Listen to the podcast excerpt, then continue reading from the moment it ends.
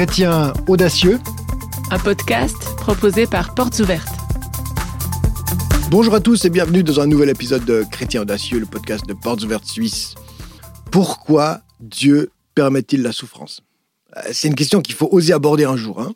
Bon, c'est aujourd'hui alors. Et c'est aujourd'hui. C'est une, vaste question qui, qui taraude l'humanité depuis la nuit des temps. Et c'est souvent une rengaine contre l'existence même de Dieu, ou du moins contre toute prétention à lui faire confiance. Comment Dieu, s'il existe d'abord, mais s'il existe, comment, et s'il est bon, et s'il est amour comme on le prétend, comment peut-il admettre la souffrance, le mal, la guerre? Au commencement était la guerre, ça c'est le titre d'un livre qui vient de paraître. Vous avez vu ça? En tout cas, dans la Genèse, on affirme que Dieu est à l'origine de toute chose. Au commencement, Dieu. Le problème du mal et de la souffrance, c'est une énigme immense.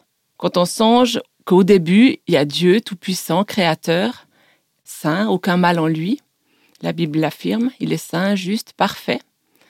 On va se reposer ces questions. Alors pourquoi il y a tant de mal dans le monde? Pourquoi il y a de la souffrance? Qui commande ça? Est-ce que c'est le diable? Pourquoi Dieu le laisse faire alors? Et pourquoi est-ce qu'il permet euh, la souffrance? Et puis, tu nous as parlé de la Genèse, alors il faut ouvrir le texte, Genèse 2 et 3. Et euh, si on lit ces chapitres, on constate qu'il y a trois éléments qui, permettent une forme de réponse à la réalité de la souffrance dans le monde et au pourquoi de cette réalité? Premier élément de réponse, c'est, la présence d'un tentateur en Éden, le serpent est déjà dans le jardin. Dans le jardin parfait de Dieu, il y a le mal. Le tentateur séduit l'homme et la femme. La femme, euh, puis l'homme, à ses côtés, présent dans l'ombre de son silence, il les séduit les deux par le mensonge. Il met en doute la bonté de Dieu. Tiens, c'est déjà aux origines. Il met en doute sa parole. Et lorsqu'à l'image du premier couple de la Genèse, on adhère nous aussi à son mensonge, on devient les acteurs du mal, les agents de la souffrance dans le monde à, cause de nos mauvais choix. Deuxième élément de réponse, il y a chez Adam et Ève, comme au cœur de tous les êtres humains, de l'orgueil, de l'incrédulité. Ne pas se fier à Dieu, mais, penser que c'est nous qui en savons plus et, et mieux. On préfère être nos propres dieux pour mieux contrôler nos existences et leur destinée. Ève et son mari prennent du fruit défendu, elle et Adam sont, sont séduits, on l'a dit, séduits à la pensée d'en obtenir la connaissance, la sagesse, ce qui leur conférerait une sorte de super pouvoir. Génial, non? Et ils ne croient pas y perdre la vie éternelle en échange. Leurs actions, à tous deux, montrent qu'ils ne se fient pas à ce que Dieu leur a dit, ni à ses conséquences. Non, non, ils ne mourront pas, certainement pas, ils seront même comme Dieu. Fantastique à l'exemple d'Adam et Ève, on, préfère aussi croire aux mensonges, attirants, étincelants, plutôt que de se confier à la vérité, moins tape à l'œil et, pour le coup, euh, moins attrayante. Enfin, finalement, il y a, y a Dieu, Dieu qui nous confronte à notre propre péché, Dieu qui parcourt le jardin à la recherche d'Adam et Ève qui les interroge sur leur expérience. Enfin, Dieu nous confronte à notre propension à faire le mal et à nos mauvais choix. Il chasse Adam et Ève du jardin avec pour conséquence l'esquisse d'un chemin scabreux, tortueux, difficile vers la rédemption, le pardon, la guérison du péché. Et à travers toute la Bible, Dieu confronte son peuple et son Église à ses errances, ses manquements, ses négligences. Et, c'est là une source de souffrance, parce qu'il nous demande de marcher sur le chemin de la croix, dans la repentance, l'humilité et la soumission à son esprit. Après, euh, résumé de Genèse 2, 3 et euh, cette analyse-là, moi j'aimerais vous emmener euh, beaucoup plus loin dans le temps. Il y a des gens qui ont réfléchi aussi à l'origine de la souffrance et puis ils en ont fait une déclaration, c'était en Allemagne, déclaration de Bad Urach et ils ont synthétisé pour eux d'où venait la souffrance. Alors je vous lis un petit extrait de cette déclaration. En général, la souffrance est la conséquence du péché d'Adam et une caractéristique de la période de l'histoire humaine jusqu'au retour de Jésus-Christ. Mais cela ne veut pas dire que tous ceux qui sont dans la souffrance le sont à cause de péchés personnels. Certains souffrent à cause de catastrophes naturelles, d'autres de maladies, d'infirmités et de limitations physiques. Pour certains, c'est une souffrance qu'ils subissent à cause d'un choix personnel et résolu, et d'autres encore à cause des péchés sociaux ou structurels de l'humanité.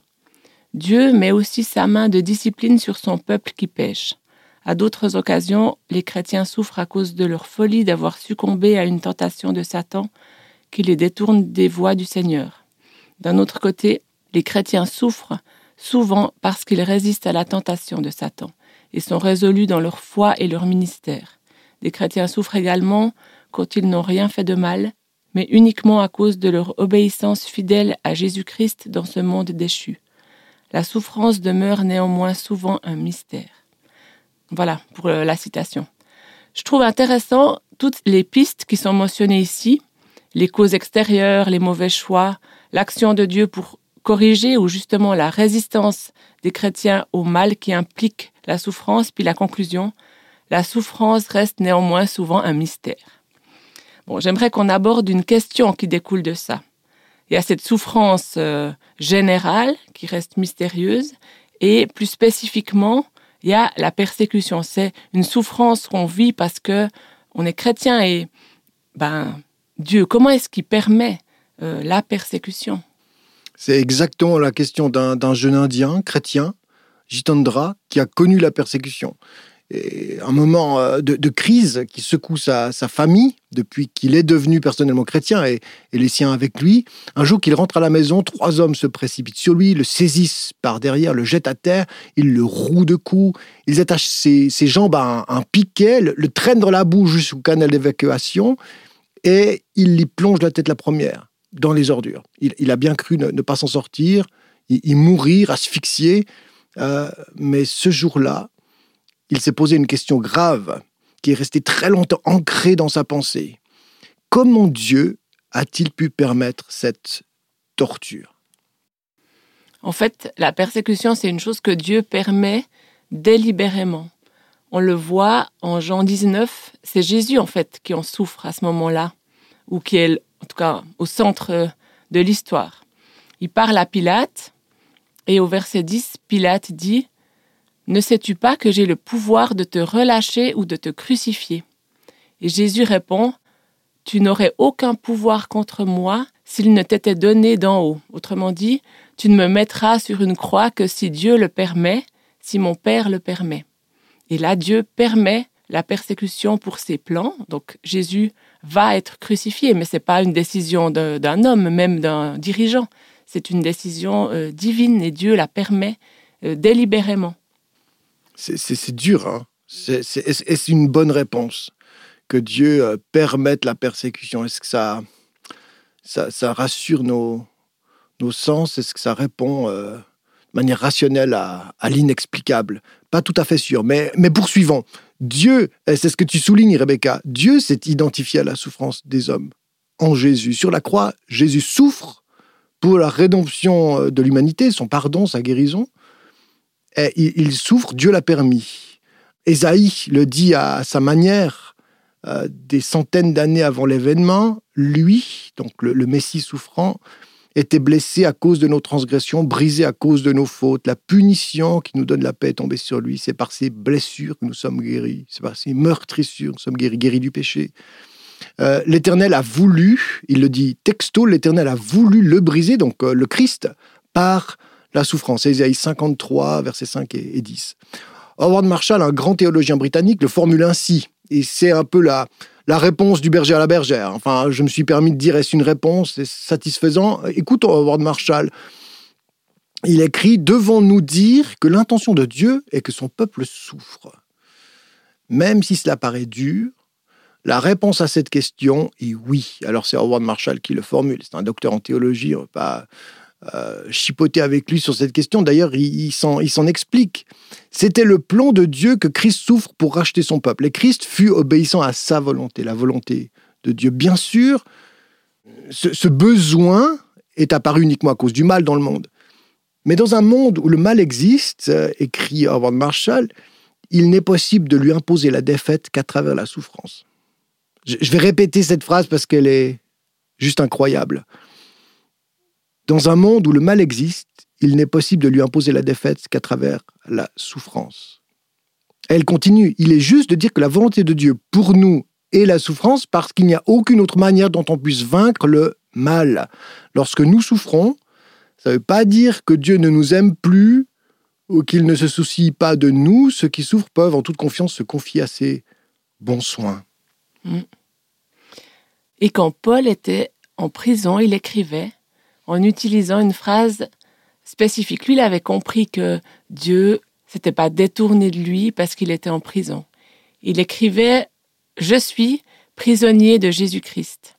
Il y a plusieurs euh, lettres qu'il écrit euh, à d'autres églises en, parlant comme ça. Dans Philémon, dans Timothée, dans Éphésiens. À chaque fois, il se décrit prisonnier du Seigneur. Et il considère même ça comme une bénédiction. Euh, son emprisonnement, il est permis par Dieu. Et puis, il relie les deux choses. Prisonnier, donc un, terme qui est dans l'univers de, la souffrance, quoi, et Jésus-Christ, cette relation. Il est prisonnier de Jésus-Christ. Il, il, dit comme ça que les choses ne sont pas hors de contrôle simplement parce qu'il est en prison. La persécution, elle est aussi sous le contrôle de Dieu. Euh, il n'est pas pris par surprise par ces événements-là.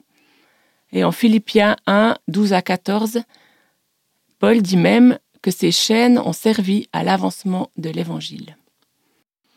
John Piper, un auteur très populaire et bien connu, confirme la, pensée de Paul ici.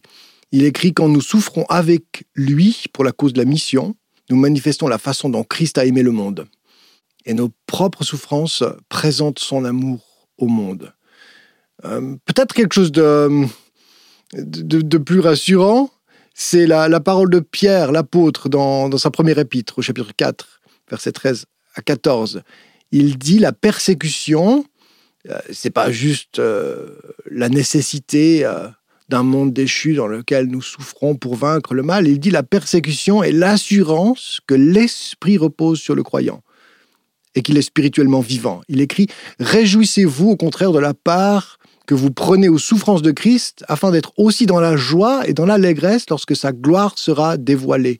Si vous êtes insulté à cause du nom de Christ, vous êtes heureux parce que l'Esprit de gloire, l'Esprit de Dieu repose sur vous. Dans ce cas, la cause de la souffrance est tout à coup beaucoup moins mystérieuse. Lorsque des chrétiens sont persécutés, cela montre que l'Esprit les a rendus vivants spirituellement en Christ. Et la Bible leur dit d'être heureux que ça leur arrive, parce que finalement, avec ça, ils seront avec Jésus au ciel.